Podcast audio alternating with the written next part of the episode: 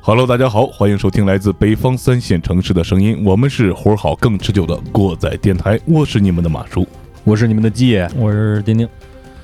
欢迎回到我们新的一期节目啊！我们经历了上一期的梦，还有一个不冷不淡的这个 呵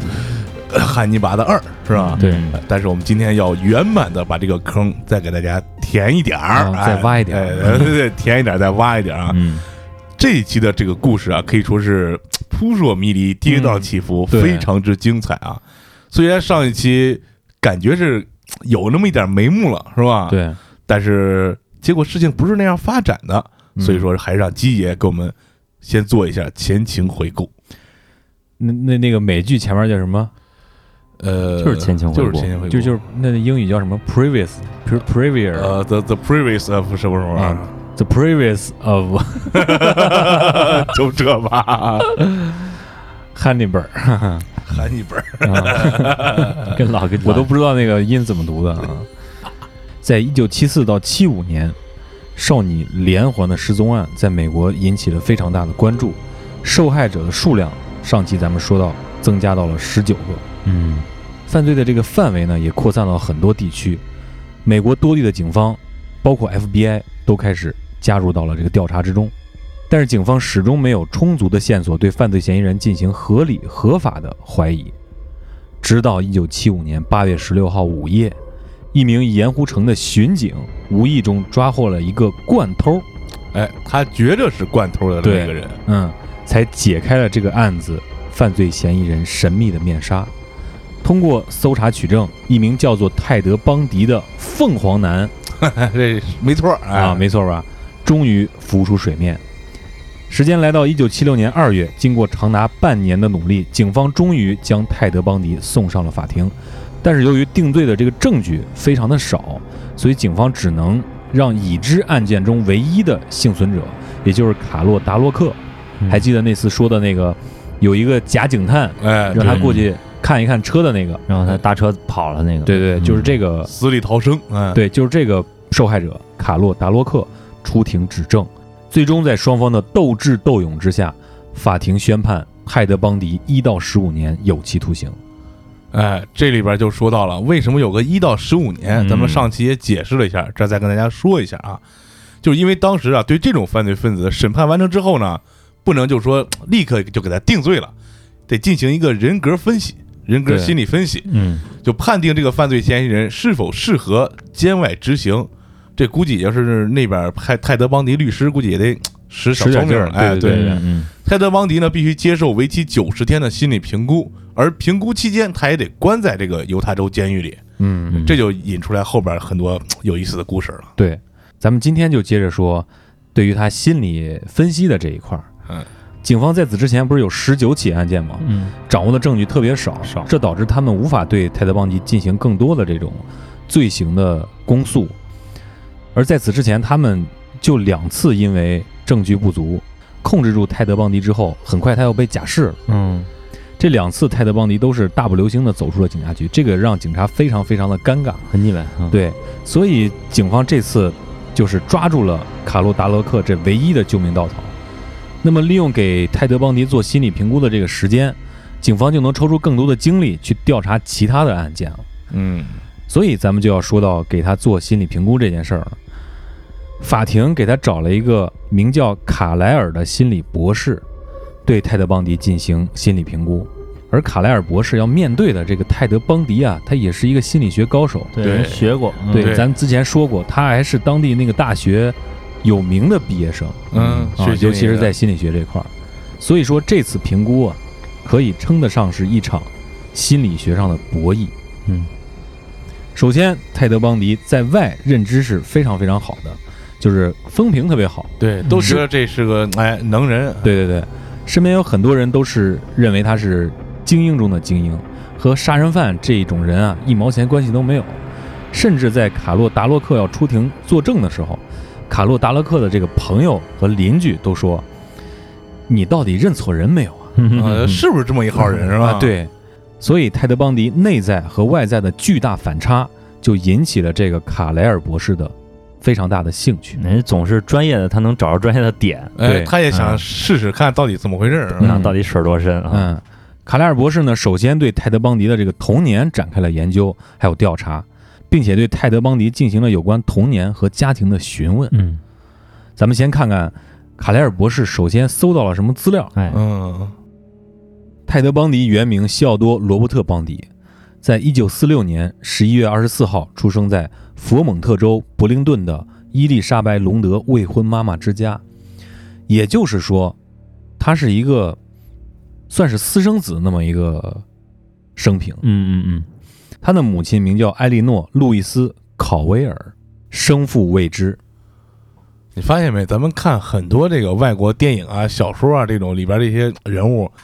很多都是不知道爹是谁，啊嗯一辈子有这种情节乱七八糟问题，都是这。对嗯，对，爸找不到爸爸，嗯嗯，咱们之前有案子也提过这种未婚妈妈之家啊。嗯不过他们这种福利体系还是比较不错的。嗯，那么当时二十二岁的艾莉诺·考维尔生完泰德·邦迪之后，就准备把他扔到孤儿院里去。嗯就没但想是到嗯对，但是泰德·邦迪的姥爷不行，说得养活养活。啊好赖是个孩子呢，是对吧，？而且还是个儿子嘛，是吧？于是就把泰德·邦迪带到了费城老家。嗯，所以泰德·邦迪生命的头三年啊，就是住在费城的姥姥家的。嗯在很长一段时间里，姥姥姥爷对外声称这个泰德·邦迪就是他们的儿子，哦，泰德·邦迪他亲妈就是泰德·邦迪他姐。哦，这好乱哎呀，这个对，就是这意思。他是为了让这个小孩心理上稍微那什么点儿，对对是对，吧我觉得是这样的啊。嗯那么从泰德·邦迪口中得知，他是在四岁的时候发现自己身世的这个真相的。当时他说，这个他的表兄拿着他的出生证明给他看，并且嘴里嘟囔呢说：“你这个小杂种呃，英文叫 bastard，啊，bastard，哎，就是这野种的意思，野种。嗯他他表哥骂他，然后”嗯，不是，可能就是刺激他呗，小孩儿嘛，你对，四岁，嗯天。于是，在一九五零年，可能是因为泰德·邦迪就知道了自己这个身世啊，嗯所以他的妈妈就带他离开了姥姥家，住到了华盛顿州，投靠一个亲戚。哦，一九五一年，在这里，他的妈妈遇见了一位厨师，名字叫做强尼·邦迪，哦，哎，这找信着儿就邦从迪这了，儿来了，哎嗯对找着邦迪了，嗯并且很快就结婚了。嗯，至此呢，泰德·邦迪这名字才能固定。哦，嗯，而泰德·邦迪的妈妈也和这个厨师一起就过起了没羞没臊、幸福的生活，那还过还得不过错，啊得还不错。嗯，虽然家里边不富裕，但是还能呃吃饱穿暖。哦，那还行，嗯，随后呢，他们两个人又生了四个孩子，也就是说家里边有五个孩子。那我估计这泰德邦迪日子就不好过，哎，对，虽然给他们创造了还算可以的生存条件，嗯，但是泰德邦迪一直没有和新的家庭融入，就是还是格格不入，留有芥蒂。可能小时候那些事儿对他有影响，那到嗯后边他知道自己不是这个爹的亲小子，对，到这儿呢，卡莱尔博士就认为，因为私生子的这个身份比较复杂，嗯还有他成长环境的一些问题，使泰德邦迪的性格走向了异端。嗯但是呢，泰德邦迪坚决予以否认哦，他自己研究过自己，啊，说只有这个低水平、水平不行的心理专家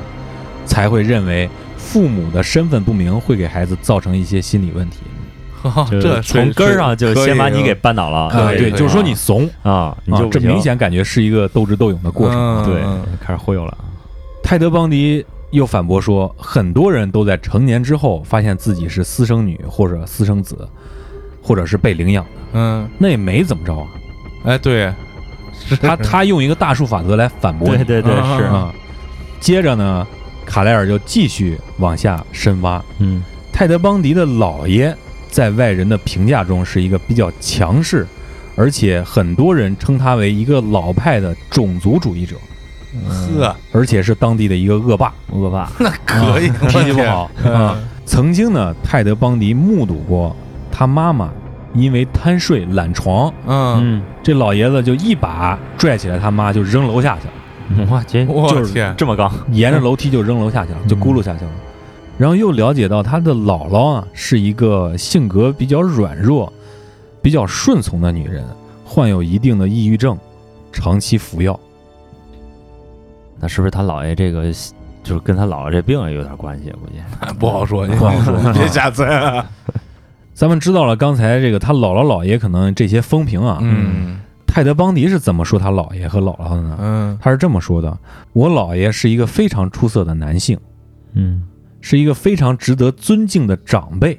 嗯啊。”这是他对他姥爷的评价，而对他姥姥的评价是一个充满温暖和关爱的长辈。泰德邦迪还说自己在社区里边是运动健将，嗯还备受追捧。哦但是卡莱尔博士又从侧面了解到他的一个童年玩伴儿，嗯哦，对他的评价是他性格怪怪的，没什么朋友。那就是说这泰德邦迪给他耍心眼子了。哎，有可能是他耍心眼儿的，有可能是他经历了什么方面的冲击或者刺激，强制自己大脑里修改了这个部分的记忆。哦，嗯，也有也有可能啊，嗯这个就是卡莱尔博士所说的，泰德·邦迪的记忆是刻意美化自己的童年，哎美化了两位长辈，嗯，美化了自己在童年的那些经历。经历，嗯啊、这个美化记忆的时间点，非常有可能是他知道了自己是一个私生子这个时间点。嗯这个事儿估计在他小时候对他打击是非常大的，所以才造成了这部分记忆的美化。哦，但是话说，他知道这事儿时才四岁，嗯，也他那时候他就就很抵触这个事儿了，已经说明而且这个你像这个事儿，他美化了之后，他自己是不自知的。啊，对，嗯这个童年时期，就尤其是两到三岁、嗯，三到四岁这个阶段，是一个人性格养成的非常重要哦啊的阶是段。三岁看到老是吧？嗯有这一说，嗯，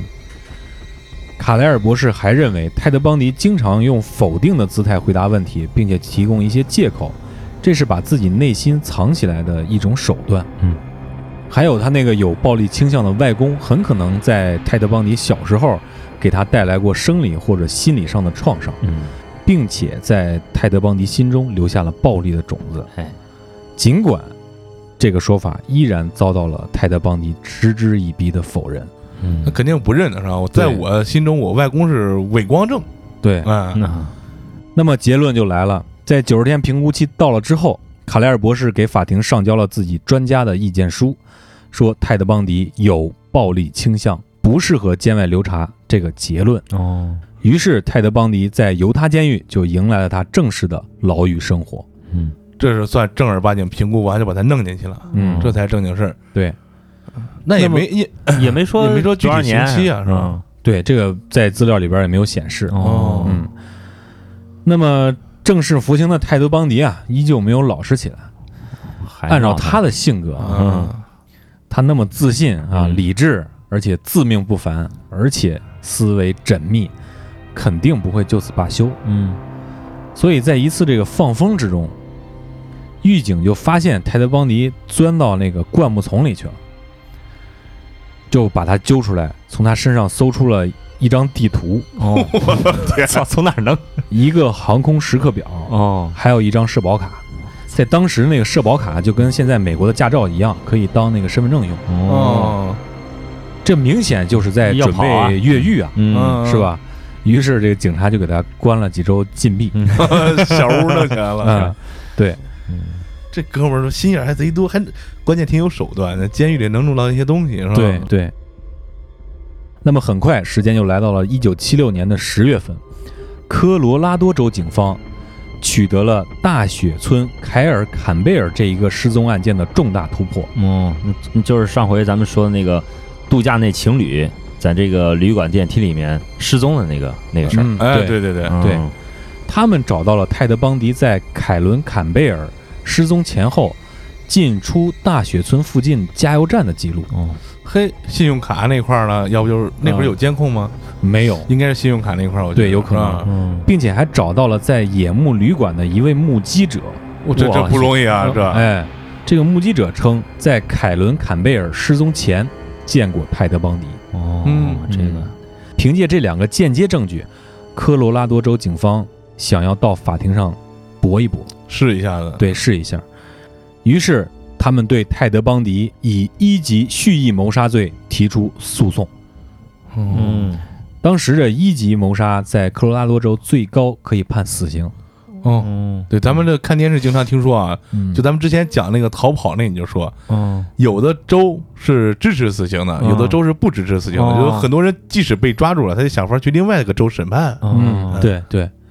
哦，但是咱们可以仔细想一下这两个证据啊，间接证据嗯，都没有直接指向谁指？向谁。感觉真是不好使。对对，跟这个之前的那些案子发现的证据都差不多。对嗯嗯所以说，也就是科罗拉多州这个警方想上法庭搏一搏嘛。嗯，嗯，也就是搏一搏。嗯对。然后泰德·邦迪就接到通知了，他一开始是拒绝引渡到科罗拉多受审的，那是是万一弄成了，我不就死那儿对是吧？嗯，但是没过几天他就同意了。哎，那就这串线儿了呗，就这跟就外边儿值得大家注意，这这可能是他猫玩的什么猫腻儿。对，嗯，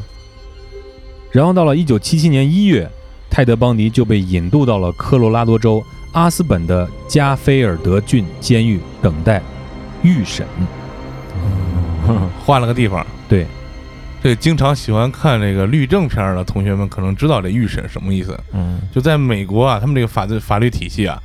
你这个重罪嗯正式开庭之前，为了不让你瞎鸟鸟事儿，啊，先有个预审，就来判断这个公诉方，就是说，嗯比如说这个检方想让这个犯罪嫌疑人死，嗯，你得看看这公诉方提供的证据到底够不够，你别到时候上去一掺掺呃没弄成，打脸了嗯嗯对，打脸啊了，浪费社会资源。哦对对浪费社会资源，嗯这个意思。嗯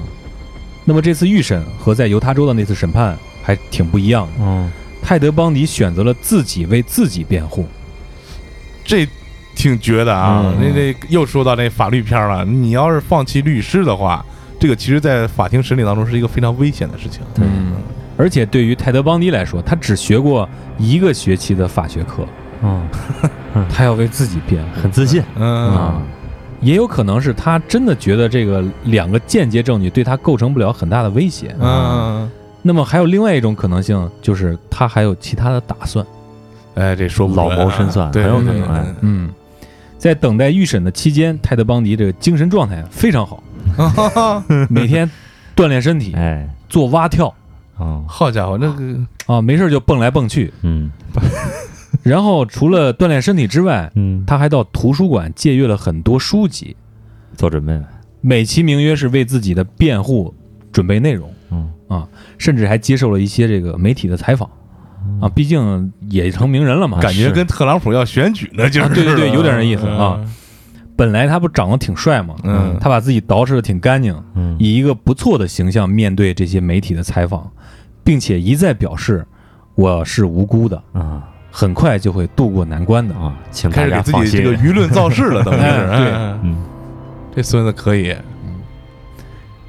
那么时间就来到了一九七七年的六月七号，泰德·邦迪从加菲尔德监狱转移到距离六十四公里外的皮特金法院进行初审，嗯嗯找这么远一地方啊，六十四公里，不过也对，那监狱一般都比较远，啊是吧哎，？对，嗯因为是自己为自己辩护，所以他到了法庭之后，就要求法官让他解除自己的手铐和脚镣，嗯因为他得站到那个哦啊，辩辩护护区席嘛，上这是啊，嗯让他更自由一点。嗯，然后法庭就同意了他这个要求。在审判的过程中呢，就有一个休庭，中间审判时间不是很长嘛，嗯对对对，中间有一个休庭对，法官岁数也大，一般得上个厕所是吧？啊、然后他就又要求法庭让他去法院的图书馆查阅一些资料。嗯，准备接下来的辩护，哦，法庭也同意了。还挺人道的 感觉要出事儿。这。对哦那是肯定的。于是这会儿，泰德·邦迪就走进了位于二楼的法院图书馆。进图书馆之后，他的身边是没有警卫的。这个听起来确实有点不可思议啊！ 对，那对于一个犯罪分子，还是个重犯，重犯而且还啊嗯判了一回了，已经是吧？对对 对，在这个审判过程中，给他脱了手铐脚镣，还让他大摇大摆的在图书馆里待着，嗯还没有人跟着，这就有点儿说不过去了啊！对有人说是科罗拉多州的警方觉得胜券在握啊啊，放松了警惕。但有人也说是一个县级法院不够重视。不管怎么说吧，泰德·邦迪在这个短暂的时间里获得了一定的自由。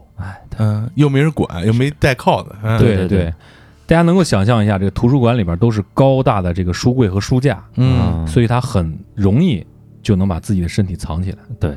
这么一藏，他就走到了窗户旁边，把窗户打开了，嗯，从高达七米的窗户一下就跳下去了，逃走了。这 这感 觉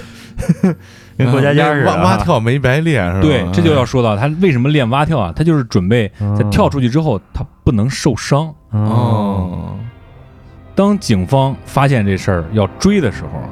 人已经无影无踪了。那可不是嘛，那这屋里又没人是吧？外边肯定是等半天没动静了才进去看对呢，早没人了。紧张的警方紧急在整个城市里设卡，每一个街道都设卡，检查每一辆进出的车辆，但是一无所获。你像这经常在森林里面活动的人是吧？这个完犊子荒野了，对对，啊你看这就迷糊了啊！泰德·邦迪在这很短的时间内就摆脱了警方，嗯而且都已经设卡了，他难道是飞出去的吗？嗯，六天过去了，天 警方还是没有找到泰德·邦迪。嗯让人哭笑不得的是，那些路路障和这个关卡、嗯人没捞着，但是查获了几十公斤的大麻。 也行，没没白忙活吧？最终，也就是在这一天，警察在路上发现了一辆蛇形的车， 嗯，就是歪歪扭扭的、晃晃悠悠的。然后就有两个警察过去盘查，就发现车里面是一个变瘦了的泰德·邦迪，哦，并且在这个车上发现了一张当时警方拿来做证据的一张地图，当地的地图。这玩意儿就就就搞笑，这怎么落他手里也是个事儿啊！啊，咱们接着往下看啊。啊，咱们先说说泰德·邦迪在等待预审的时候，他都干了点啥？嗯因为他自己要为自己辩护，所以警方提供的所有指向他的证据，他都要看。哦，他是有权利，对对对对对，你要用什么指证我，我为自己辩护，对吗？对对啊他都要去看，嗯所以说他都有。嗯那么他就拿到了那个主要显示案发地、加油站和旅馆的那个地图，那个地图正好包含了这个法院。然后他不还经常去图书馆吗？呃啊对，嗯他在那图书馆里边儿找到了有关皮特金法院的大致格局，哦，蓝图那类的啊，建筑结构什么具的嗯体咱不太清楚，啊 肯定是在图书馆里边儿发现了一定这个有关这个介绍，嗯嗯，然后他仔细的去找这个图书馆的外墙啊，没有围栏，这个法院的图书馆，对嗯他能直接通过去，通到街上。嗯哦，于是他就通过地图和对皮特金法院的了解，预想了一个大概他跑出去之后有一个大封锁的这么一个状态。嗯他制定了一个详细的逃跑路线，这真可以，这个干点事。啥不行啊？逃走的泰德·邦尼从法院就直接往南山里边跑，嗯，跑到了一个猎人的小木屋，嗯，就是那个猎人中转站，对对 对，在那儿偷了点东西，吃了点东西，嗯过了一夜，继续往山里走。走着走着，意想不到的事情发生了，就是因为他迷路了。哦也没那么精是吧？对他迷路呃野了，外生存还差点儿，凭借那地图，那地图肯定不是很清楚，对对啊对再加上他又没有导航的装置，对对对，于是他就在冰天雪地里边转悠了两天，越走越冷。嗯大家想一想，科罗拉多这个山区是滑雪度假的地方， 对对，嗯审判他那地方嘛， 在在案发地嘛，嗯即便是在夏天也是非常寒冷的。然后别说这是现在已经到十月了，嗯不但有刺骨的风，没事儿下点小雪，还加着冻雨， 他就受不了了。嗯在他的不懈努力之下，他来到了一个来这儿旅游的人留下的一个房车的拖车。嗯哦，跑到里面弄了点吃的，拿了件外套，嗯就准备说不走了，还是往回吧，就开始重新往阿斯彭地区走，计划去阿斯彭碰碰运气，嗯，看能不能钻个空子跑出去。啊，就到市区那块儿看警察是不是松懈了，是吧？对要侥溜侥幸心理嗯了开始啊，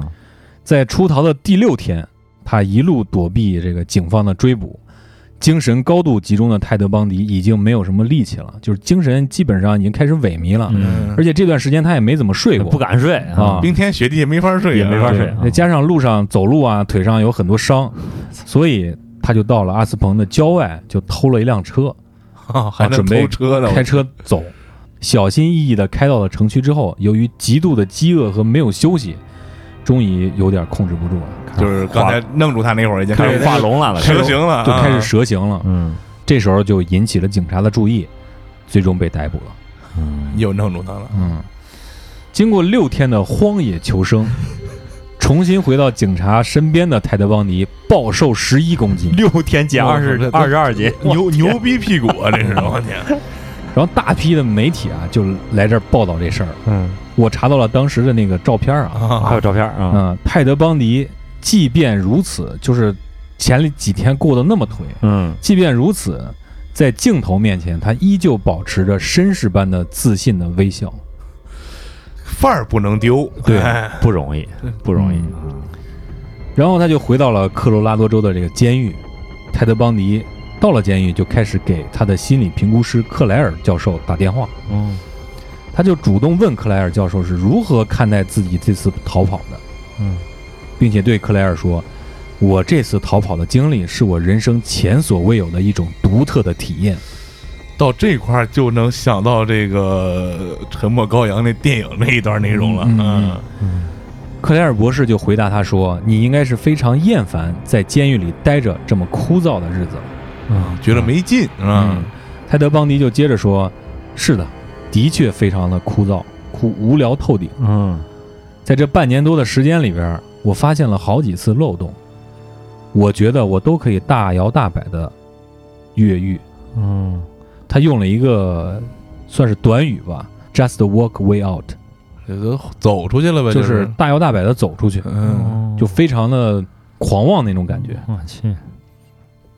这时候逻辑感清晰的这个听众，其实就很快能够反应过来啊。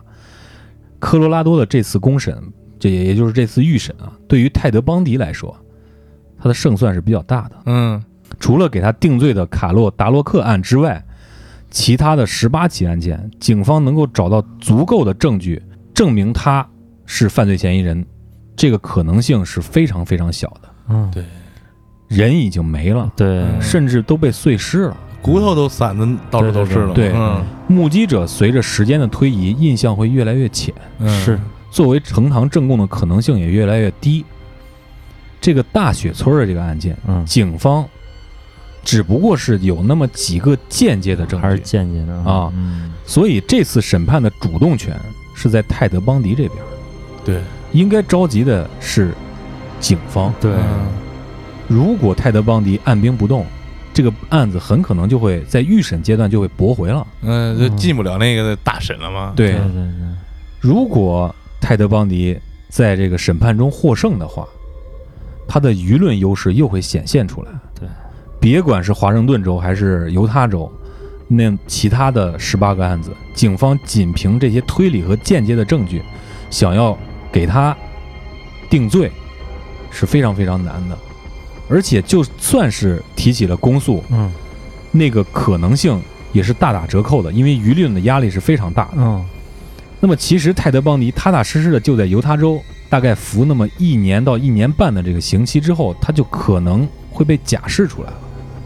哦，还是没忍住，是吧？还还是这心里这憋着劲儿呢。对，对，咱们一会儿会分析他这个逃跑的心理啊。自由惯了，这嗯，那么泰德·邦迪选择逃跑啊，无异于把自己的这个良好的社会形象这张牌给撕掉。对，他没法再打那个舆论攻势了，嗯，而且又多了一项违法潜逃的罪 名。 对， 那跳窗虽然没有说是畏罪吧，但绝对是逃了，是吧？对嗯，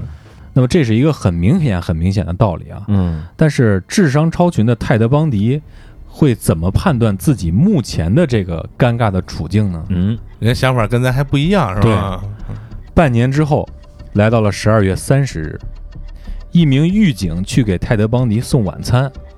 晚餐放在了这个托盘上。这时候啊，时间正处于这个圣诞节的假期，年底了嘛，对，七年那个七天年假还没过呢，还没过对元旦呢。对嗯所以很多狱警，大概有一大半儿的狱警都还在度假之中。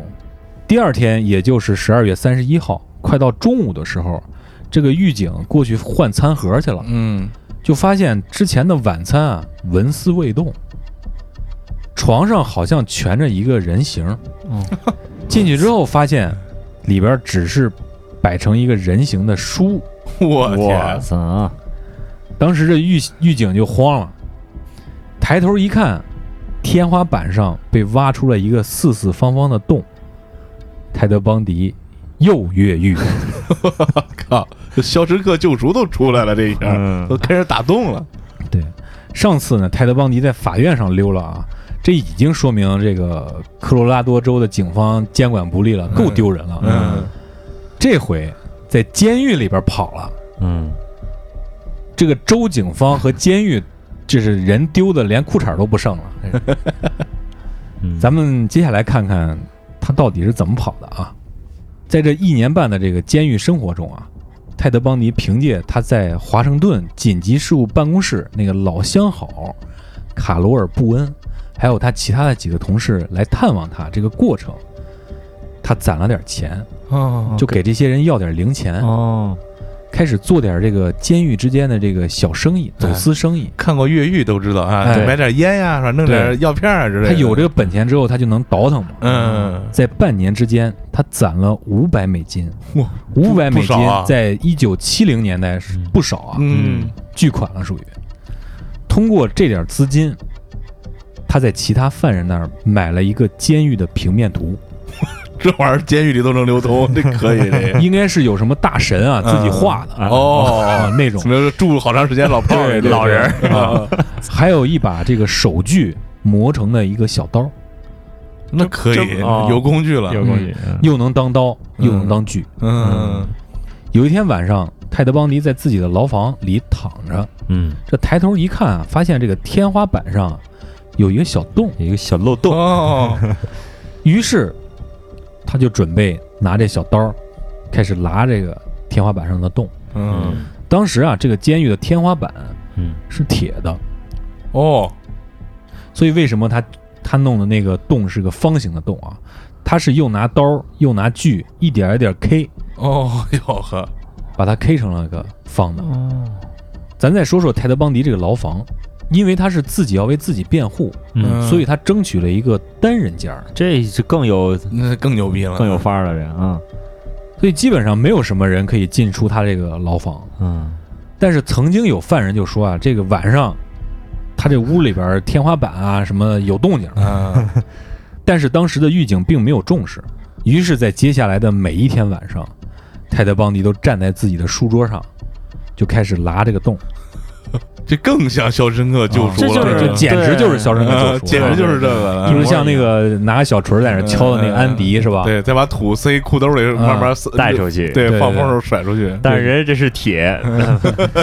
咱们能够感觉到啊，通过这个《肖申克救赎》，能够感觉到就是当时泰德·邦迪的心情应该是随着那些铁屑和土灰的掉 落，是越来越开心是的，越来越开心嗯的，对激情是越来越高涨的。嗯这段就结合刚才克莱尔博士分析那个书，他问他是不是太无聊了？我觉得一找着一逃跑的方儿，对；二不管这方儿有用没用，我得试试，我不无聊了呀，我每嗯天有点有事儿儿干，是吧？对对对对嗯于是这半年过去之后，他挖了一个零点三平米的小洞，方形的。受点儿真能钻出去。对，为了能让他自己顺利的钻出去，嗯，他减肥三十二斤，又减了三二斤，我天，真他娘的，而且为了提早探路啊，这个洞其实早就挖好了。嗯，他花了几周的时间，晚上钻出去探路，不着急，直接跑。对，啊制定一个逃跑路线，并且最终把这个时间锁定到了圣诞节假期这段时间的狱狱警警是少的，对，嗯那就过节，嗯他不能说钻出去房顶上哪儿都还有警察呢。嗯，他爬出自己的这个牢房之后啊，首先来到了典狱长的宿舍公寓，这咋啊？这这可以这个，他肯定是通过那个平面图嘛，嗯来到这个公寓里面。当时呢，典狱长带着媳妇儿出门了，嗯 过节了嘛，是吧领导肯定是优先过节。啊，然后他就换上了狱警的衣服，还带上了一些休闲装，完蛋，打开公寓的门，大摇大摆的走向了看似自由的世界，嗯就像他跟那个克莱尔博士在电话里说的那样、嗯， j u s t walk away out。就又不好了，真牛逼！再说他出了监狱之后，先偷了一辆车，啊会干这个啊啊，专业活儿。开始向东行驶，离开监狱所在地。嗯，但是结果没想到啊没那么顺利，这个车半路抛锚了，然后他就在路边搭了个便车，来到了山区魏尔镇。嗯，这个也就是之前有一个滑雪教练，名字叫朱莉卡宁汉姆，那个被害的那个镇，哦，在这儿他转车到了丹佛，嗯，就是科罗拉多州的首府。哦他很顺利地跑到了机场，坐上了早晨前往芝加哥的飞机。嗯，在三十一号中午，狱警发现他越狱的时候，泰德·邦迪已经走在了芝加哥的大街上。不，这这这这这，我天，这哥们儿，哎，你那会儿坐飞机估计跟咱这坐长途车似的，估计也就不要身份证什么的，对是吧？对对对，美国的机场不是建的也比较密太嘛？多对对嗯对，到了芝加哥之后，泰德·邦迪没有停留，继续上路，先坐火车到了密歇根州的阿伯市，在这儿待了五天，嗯，偷了一辆汽车，又偷羊城，自驾又到了亚特兰大。这就是现在小孩们玩 trap 那从这儿来的。对啊对对，亚特兰大。嗯接着他把车扔了，转坐大巴来到了拥有美国最性感海滩的佛罗里达，哎，嗯威尔史密斯那块 儿，准备在佛罗里达州首府塔拉哈西这儿落脚。嗯，这时候大家可以拿出手机来看一下这个美国地图啊，来看一看他这个泰德邦迪的逃跑路线啊。嗯科罗拉多州在美国的中西部，嗯在最中间偏西一点儿，嗯，就是大峡谷那地方嘛。嗯芝加哥呢，在美国北部五大湖区的伊利诺伊州，嗯，就是到北部了，最北边。北部嗯那这个佛罗里达呢，是位于美国的东南角，这它画了一个 V 字形，基本上扯得够远的，哦这哥们儿，哎，这就是一个神一样的摆脱追踪的这个路线啊，嗯跨越了美国大半个国境，嗯，坐遍了所有的交通工 具。咱不知道有没有骑自行车，嗯还有啊船有没有是吧？啊啊，几乎是没有留下任何可以追踪的线 索。你说要现在想想啊，他都到了这芝加哥嗯北边了，为什么不越境去加拿大呢？是吧？对，管得松 是吧？啊人也少。对对呀啊，嗯那么咱们能从这个路线中发现啊，他这个计划如此的缜密，反侦查能力如此的超强，嗯显然是把咱们之前说的那些大道理都当耳旁风了。嗯肯定他是自己没有往这儿想，压根儿就啊，觉得自己能的不行了，已经。对。嗯，对于泰德·邦迪来说，他这会儿的心情可能是：你们不是弄我吗？嗯，我就玩你们，我要把你们玩弄于股掌之中。其实这种状态已经相当相当的危险了。嗯有点快疯了那种感觉了。嗯对就是要跟警察飙了劲，是对吧？对，就要吊这劲儿。嗯到了塔拉哈西之后，泰德·邦迪兜里边就剩一百六十美金了，还有钱儿呢啊还！有点儿嗯人不是五百吗？嗯，他得落脚，得租房子，但身上钱不够。但是凭借他的形象，还有这三寸不烂之舌，就一百块钱搞了一押金租房。哦，嗯就是我先给你一百块钱，嗯我在三十天内凑齐俩月房租，我给房东。好，哦，嗯就这么着，剩下的房租大概还要三百二十美金。嗯于是他就得去挣钱找工作呀。嗯这个人本身是有本事的，但是他这身份不行，嗯于是他就化名克里斯·哈根，准备出去碰碰运气。但是他找这活儿啊，他不找那怂活儿，他哦，也没干过呀，看是不上吧？小钱儿，他得找那大活儿，嗯他就是看不上，嗯知道吗看不上小钱儿，对于他这种人来说，就是嗯根本没法去卑躬屈膝的去应征那些又不要身份就能赚点小钱儿的那种零工，他嗯他不会去考虑。干个体力活儿啊，对他给觉得人与弄他的个什么东西，对他觉得与他的身份不相符，得都这样了还这样啊，但可想而知啊，有哪个正规的企业公司能够雇佣一个没有身份证的人啊，嗯，嗯对吧？对，但最终呢，他就没有选择找一个零活干，嗯于是他就开始又偷又顺，嗯，在这个偷点东西，在那个汽车旅馆偷点东西，嗯在人家超市顺点这个顺点那个，嗯在行啊，那这个个东西他在行啊，是他又他又这个盯梢是吧？嗯又又偷东西干嘛的？一路偷车过来的，还是嗯对啊，就开始这种比较窝囊的这种生活。嗯，没嗯以前爽了嘛，是吧对，对这个让泰德邦迪心如刀绞，心态很快就开始扭曲了。哎呀，时间到了一九七八年的一月十六号，塔拉哈西警方在凌晨接到了佛罗里达州立大学欧米茄学生公寓的多次报警。嗯，首先是十九岁的女生玛格丽特·鲍曼，她在熟睡中被犯罪嫌疑人携带一根非常粗的橡木棍儿疯狂殴打，最后被尼龙丝袜勒死。哎呀，然后是一位二十岁的女生丽莎·勒维，同样是在熟睡中被打晕，有一个乳头被撕开，左边的臀部被犯罪嫌疑人咬了一口，哎呀，啊，还有丽莎·勒维的下体被凶徒用发胶进行了异物性侵。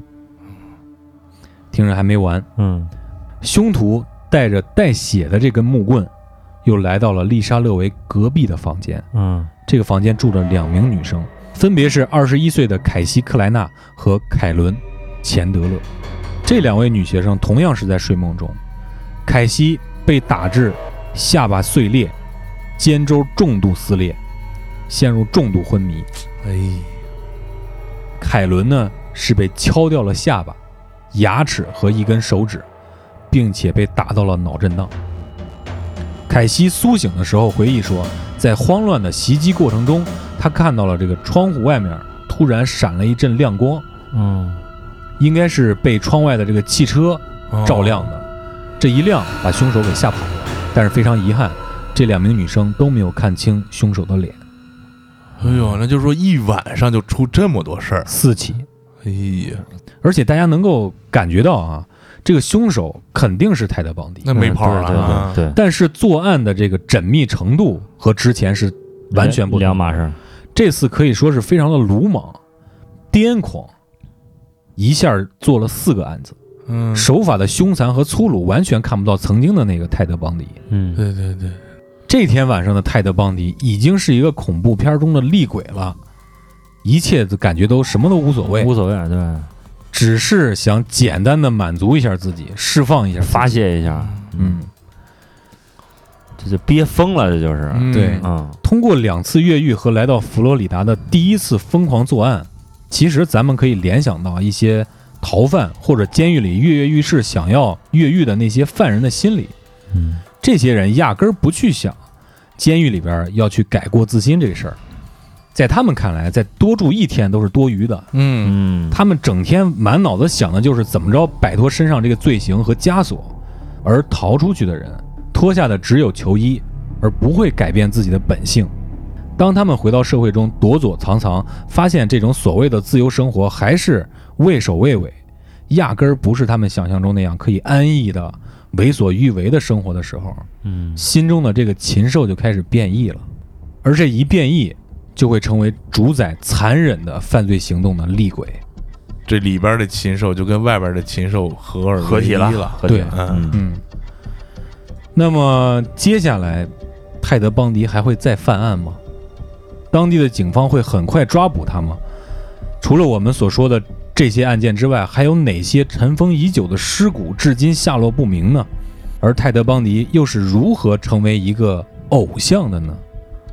咱们下期节目继续，这坑又挖出来了啊。嗯挖希的望下期节目能结了啊！嗯，虽然又留一大坑，但是咱们今天这故事还是跌宕起跌宕伏，起伏非常有意思的啊。嗯对，这哥们儿，哎呦我去，大能，只能说是大能。要么后边能成偶像呢？后边包括你讲的这两次越狱这个情景啊，让我都想到那电视剧，就估计跟这得对找找灵感是吧？其实咱们发现很多这个越狱题材的这个电影啊，嗯，很多都是跟这些非常著名的案件相关的。对对对，今天的故事讲完了，大家也不要着急啊。从我们最近这个非常不错的更新速度，大家能发现啊，我们这个坑是填的非常勤的，嗯所以说这个故事结局到底怎么样，很快你就能知道了。对，嗯本来不是想隔一期更一个档案节目的，嗯，嗯像是隔两期呢，本来是我，隔两期或者隔三期，一个月有一个就差不多了。嗯，嗯，但是这个确实呼声太高 了，对对对，嗯不能辜负了大家，对尤其是五月营熊仔王大钱、大洋洋在各大平台为我们的这个进行的包养工作，对啊，对一定让大家满意。得得让金主和不是金主的各位老爷们满意。对，都得满意。哎，也欢迎大家向各位金主学习啊，在爱发电平台和我们的微店，大家都可以获得金主称号，嗯，很不错，很不错。那接下来呢，我们就来关注一下留言吧。首先，我们来看远在欧洲的德雷萨为我们留的两条言。他在《梦里慌乱知多少》第五期当中留言说：“求推荐奈飞新剧，最近保持着两三天一部剧的速度，快把奈飞说得过去的新剧老剧追完了，都属于逃离生活困境那一挂的。一个犹太题材的叫《离经叛道》，前面挺不错的，后面比较拉稀，总体来说可以一看。还有一个反恐题材的叫《卡利法》，情节紧凑，一气呵成，非常推荐给大家。”嗯最近我们看电视剧，除了马叔看之外，我们还是没什么时间看。对，我们本来是想这期安排一个说电视剧的，结果发现我们肚子里边都没货。就算没货啊，这个马叔这个电视剧给大家攒起来啊。之前我们出过马叔看美剧是吧？嗯，呃最近脑子也乱，都看韩剧了。 对我也是。但是也有很不错的，回头给大家念叨念叨啊。嗯，之后呢，我们的德雷萨竟然听到了第九期，第九期，我天，是什么呢？这一天滑板就是你的一切这期我觉得按现在这个标准啊，嗯就是混的一期，啊录音过程极其的艰苦啊，啊！对，复就是各种噪音，然后一大堆人就捧着两三个麦克风，嗯，非常非常的乱。说到混啊，那时候马叔也是一个标准的板混啊。嗯什么叫板混呢？德丽萨说了啊，上大学的时候也是业余板混子一枚，当时的男朋友也是个板仔。哎，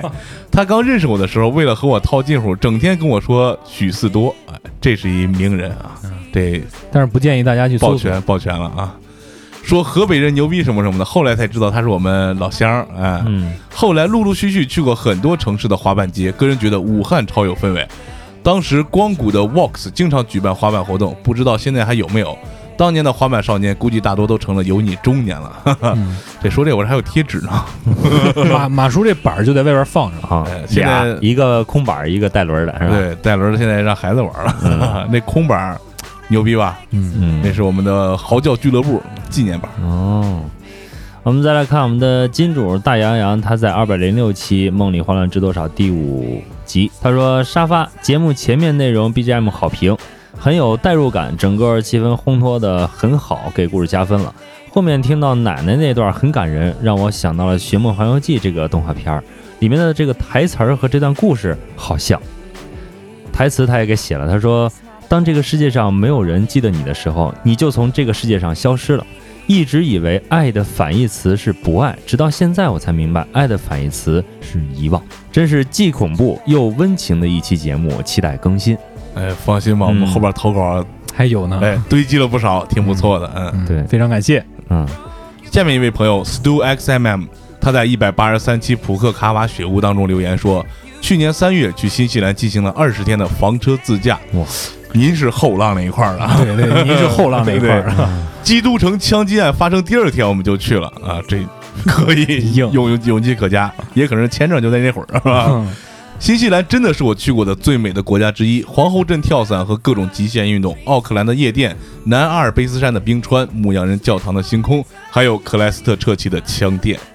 哎，说到枪店这，大家就手痒痒是吧？而且他给附了一张照片儿，你这个就属于这个让我们演气对拉对对，拉仇恨嗯啊。回头搜我们方言演气什么意思啊？对对对，我们还想跟你进行深入的了解啊，咱可以连线录一期类似于这种房车自驾的对节对对目对。我新西们兰这之个，旅什么的。对我们这个旅游节目，就在我那儿就就搁断更了，搁浅了就拖更了，嗯做不下去了。对对对，我们再来看，嗯、一位朋友叫买买，他在一百四十三期《星空下的梵高》留言，他说这期里面的错误还是蛮多的。嗯，列宾怎么是印象派呢？列宾美院是超级严谨的写实派，还有关于印象派那个您说的看了风景以后回家再凭记忆画出来的这一点，嗯，印象派明明最注重的是户外写生，希望可以通过画作留住户外的美好的光线。建议去听一下蒋勋讲的《西洋美术史》。你哎这个语气不对，你应该用那种质问的语气，因为这期是马叔做的这个文案，我们我们我们狗屁不懂，对你这位听众啊，你听完这期，你再去听我们那个大学那一期，嗯，啊，你就知道为什么马叔没上了美术专业了。为啥？啊那这位听众说了这个嗯指出错误了，咱们得非常诚恳的嗯对去学习，啊对对对对你得拿出那种劲儿。为啥我没有读了那么严谨啊？啊，嗯因为你没在，我也在呢那天。 对，留个脸，留个脸啊！这是继只有一条新裤子之后最大的翻车现场，开心就是这么开啊心。嗯也非常感谢这位听众的提醒啊。嗯，对，我们以后会把文案做得更加的细致合理嗯对啊，不能去说一些乱七八糟的。我们本身是为了正视听的。对、嗯，下面一位听众狂饮龙舌兰啊，在一百零二期一波女团回忆杀当中留言说：“三上优雅可还行？”嗯是谁嗯呀、啊这我不知道，这这我我我不认识。我不认 识 说明他没没演过什么片儿啊。我们再来看这个我们的老听众，还有我们的这个以前的嘉宾啊，某星人在九十七期《师傅与歌》留言，他说这期的歌真好听，尤其是最后的回答，听得眼泪啪嗒啪嗒的掉。这些沉静甚至忧郁的作品，给人提供了一个小角落，每个人都可以躲进去，独自体会、思考，在这个嘈杂的世界里得以喘息。嗯，我觉得每次某些人他留言的时候，都是特别走心的这个嗯，是吧？说明我们在得等。他嗯的大稿，对对对，我们得等他个大稿，是吧？说明我们节目做的还不错啊。这个嗯对不住买买了，那么最近呢，我们在听友群里不要脸的发起了一次对过载电台整体的评价活动，嗯，大家可以在相应的平台对我们的电台或者说专辑进行打分，嗯而且还可以对过载电台整体留言。如果你是使用苹果设备的话，可以用播客这个软件对我们进行打分的评价，嗯并且留言。哎，下面呢是最近一段时间对我们整体的一个评价，我们来关注一下。哦，哎，对，首先是炸毛挺住不能秃啊！这位听众给我们评价说，唯一订阅的电台是每天无聊工作中仅有的乐趣，是能让我不跟开发干仗的镇定 剂，是失眠的一小粒安眠药，很爱很爱了。嗯这个不跟开发干仗这个事儿，你回头可以跟网络暴徒里交流一下啊，对群里都有 啊，群里都有。嗯，陈仲涛这位朋友就是老听众老听众了啊，对然后季爷之前还在群里面放了一下他的那个乐队的照片，对对很，很燥啊。那比比那个、是吧，嗯 强多了是吧？比比我那 强。然后他说：“他说老男孩讲新故事，老愤青看新生活，老摇滚听新态度，老流氓聊新风雅。哎对，对我们最近附庸了两下风雅，感觉非常不错啊。嗯下面这位听众阿婶师爷啊，他评价我们说：“始于内容猎奇，喜于以正视听，忠于过载品质。”把耳朵还给大脑。我的理解是，不仅是说用心去感受节目的魅力，还有的意思是耳听为虚。自媒体如此发达的今天，很多资讯看到的、听到的资讯都不一定完全符合事情本身，就连大的舆论也有一些导向，所以要把耳朵还给大脑，不仅是用心去聆听世界，还要用心去思考你所听到的，要经过自己的思考，不要盲目听从某些不良媒体的报道。过载电台的出现，也正如马叔所说，是来以正视听的。哎，谢谢您，谢谢您，哎，这段写的太棒了，这啊太棒了，最佳最佳。对，大家可以复制粘贴啊。 那么在节目的最后呢，我们要再次感谢我们的金主父母们，还有各位听众老爷啊，对我们的积极的评价、留言，还有转发和点赞。那么本期的过载电台就要和大家说再见了，感谢您收听来自北方三线城市的声音，我们是活好更持久的过载电台，我是马叔，我们下期再见，我是你们的鸡爷。我是丁丁。就这吧。